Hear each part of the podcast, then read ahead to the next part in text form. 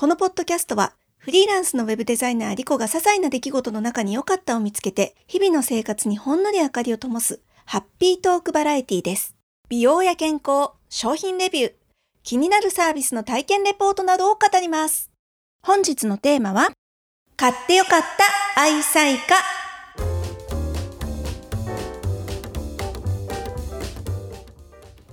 久々の商品レビューです。愛妻家、これちょっとダジャレみたいな名前なんですけど、と愛するの愛に、お野菜の際に、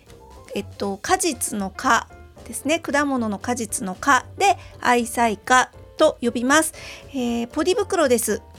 とね、これ不思議なもので、大谷谷、あ、大谷、大谷石、大谷石っていう栃木県で採れる石をですね、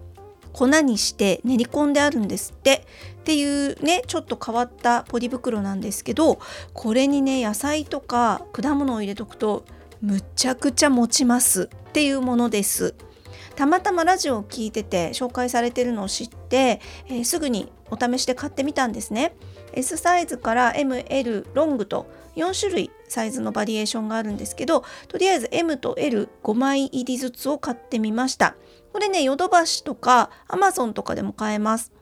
でね早速使ってみたんですけどまあこれがですね本当に本当に久しぶりの超ヒットでして、えー、我が家は2人暮らしです。でお野菜とかねやっぱりちょっと丸のままで買ってしまうとどうしても1回じゃ食べきれなくて、まあ、保存っていうことになるんですけど例えばほうれん草1羽買ってきてその日半分使って残りをじゃあ23日後にもう一回使いましょうって思うとやっぱね気づくと葉の先の方が黒くなってたりあとサラダを食べようって言ってレタスを1個丸ごと買ってくると、まあ、3回か4回ぐらいかなに分けて食べることになるんですよ。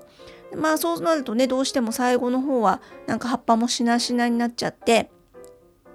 レタスってあのお湯につけるとパリッとするんですよね。なので、まあ、食べる直前にねその古くなっちゃった時とかはお湯に1回つけてでなんとかまあ生き返らせて食べるみたいなことをしてたんですがこの愛妻家に入れておくとですね1週間ぐらいは余裕かな。もう本当に全然クタクタにならないんですよ。葉の変色もないし。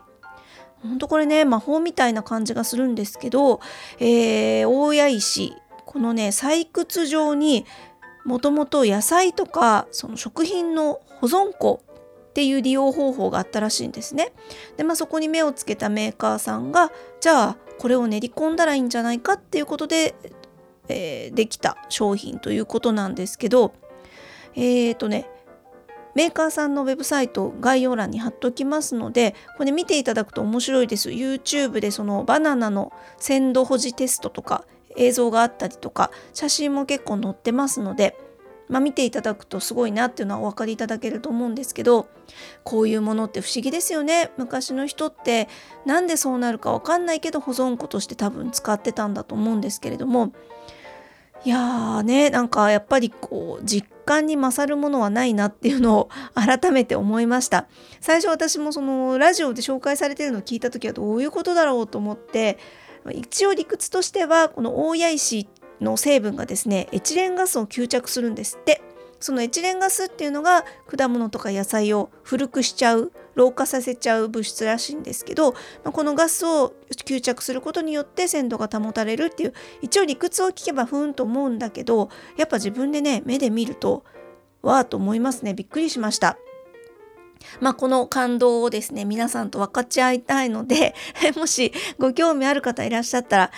そんなにねやっぱり安いもんではないんですけど一応ね繰り返し使えるっていうことになってましてメーカー推奨は23回となってますが我が家はもうちょっと使っちゃってるかなっていう気がします。と一度使ってもし汚れとか気になるようだったら水洗いしてでよく乾かすっていうのがポイントみたいですね乾かさないとねそこからカビが生えたりするんですってなのでよく乾かしてからまた使うっていう風にするとまあまあ経済的ですし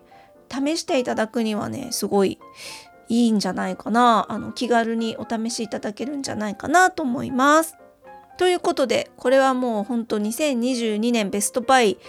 ベスト10ぐらいに入れてもいいんじゃないかぐらい思ってますけれども。いや10と言わず5だな、まあ、とにかくおすすめです。もう早くこの話を皆さんにしたくてたまらなかったんですけどようやく仕事も落ち着きましたのでやっと紹介できた。嬉しい。よかった。探しは続くよ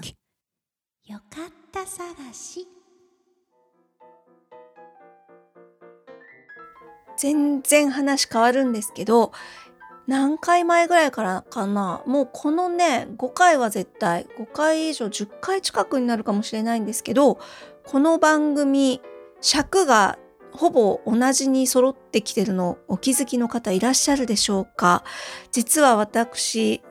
一個チャレンジとしてですね尺を揃えるっていうのを何回か前からチャレンジしてるんですよ。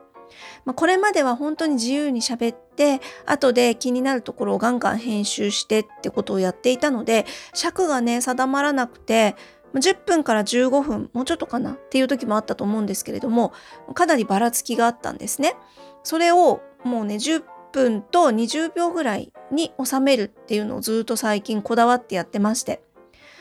まあそんな風にですね長くやってきてるのである程度自分なりのチャレンジ項目とかも設けながら 楽しみながらやってるんですけれども。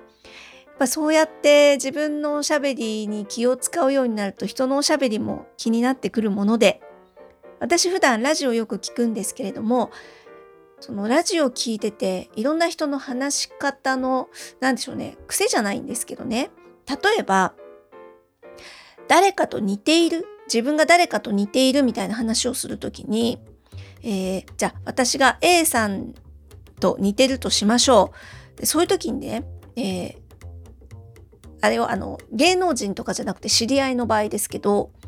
A さんが私に似ているっていう人と私が A さんに似ているっていう人人間を大きく分けるとねこの2種類どうもあるらしいんですよ。で別にどっちがいいとか悪いじゃないし人がどっちの言い方をしてても気にならないんだけど私なんとなく好感が持てるのは、えー、私が A さんに似ているっていう言い方をする人の方が好感持てるなと思ってでやっぱりねラジオでもアナウンサーの人って基本相手をこう主に置くというんですかね相手を立てる言い方をするのが多分習慣づいてるんで私が A さんに似ていますという言い方をするんですよ。誰々と何々をするとか言う時も私と誰々が何々をするじゃなくて誰々さんと私がっていう言い方をするっていうのがねやっぱねアナウンサーはほとんどなんだけどうんタレントさんだったりとかあとね YouTube とかも見るじゃないですか普段 YouTube のね素人の人とかだと結構ね自分と何々っていう言い方をする人が多くって先に自分が来るんですよね。でまあ別に気にしなければ何も気にならないんですよ。気にならないんですけどなんかこう先にねあなたととか誰々さんがとかっていう人の方がまあなんかちょっとポイント高いなっていう感じはどうしてもしちゃいますよね。うーんまあまあこんなことをねどうでもいいことを考えられるようになったのも余裕が出てきてよかったなってことですよ。あ本当あのお仕事一段落で、まあ、これで別にね今年終わるわけじゃないんでまだあと2ヶ月近くありますんでね、えー、気を引き締めていかなきゃいかんなとは思っておりますけれどもまあまあほっといたしましたこういうほっとしてる時に風邪とかひきやすいんで注意しなきゃいけないですね。えー、関東地方はこの1週間結構気温が上がったり下がったりでちょっと不安定な感じかなという気がします。うーん、ほんとね、気を引き締めておかないといかにも風邪ひきそうな気候なんで